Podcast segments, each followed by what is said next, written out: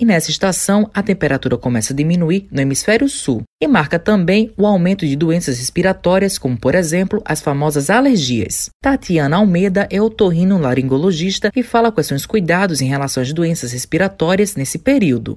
Como o outono é a estação onde as manhãs são mais quentes e as noites são frias e aumenta a incidência de chuva, é nesse período que a gente precisa ter mais atenção quanto aos cuidados com as principais doenças dessa época, como a gripe, pneumonia, sinusite, rinite, bronquite, que são ocasionadas pela oscilação da temperatura e que vão atingir as vias respiratórias. Os principais vilões são os vírus, transmitidos por gotículas respiratórias, capazes de contaminar ambientes, principalmente aqueles que estão fechados fechados por muito tempo. Então, deve-se evitar locais fechados, pouco arejados e com aglomerações, além de se ter cuidados de higiene, como a lavagem das mãos e do nariz.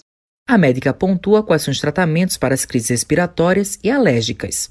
O tratamento para alergia respiratória varia de acordo com o sintoma apresentado pelo paciente, além da frequência com que acontece e com o tipo de alergia que a gente está lidando, podendo ser uma asma, uma rinite, uma sinusite. Normalmente, o tratamento para alergia envolve o uso de medicações antihistamínicas ou corticoides, com o objetivo de aliviar esses sintomas. Além do tratamento, é importante também se ter cuidados no seu ambiente, é, na sua casa, para evitar novas crises, como, por exemplo, colocar capas de tecido antiácaro nas almofadas, colchões, manter uma boa higiene da casa, livre de poeira. Tatiana comenta o que pode provocar as alergias respiratórias e quando as pessoas devem procurar um médico.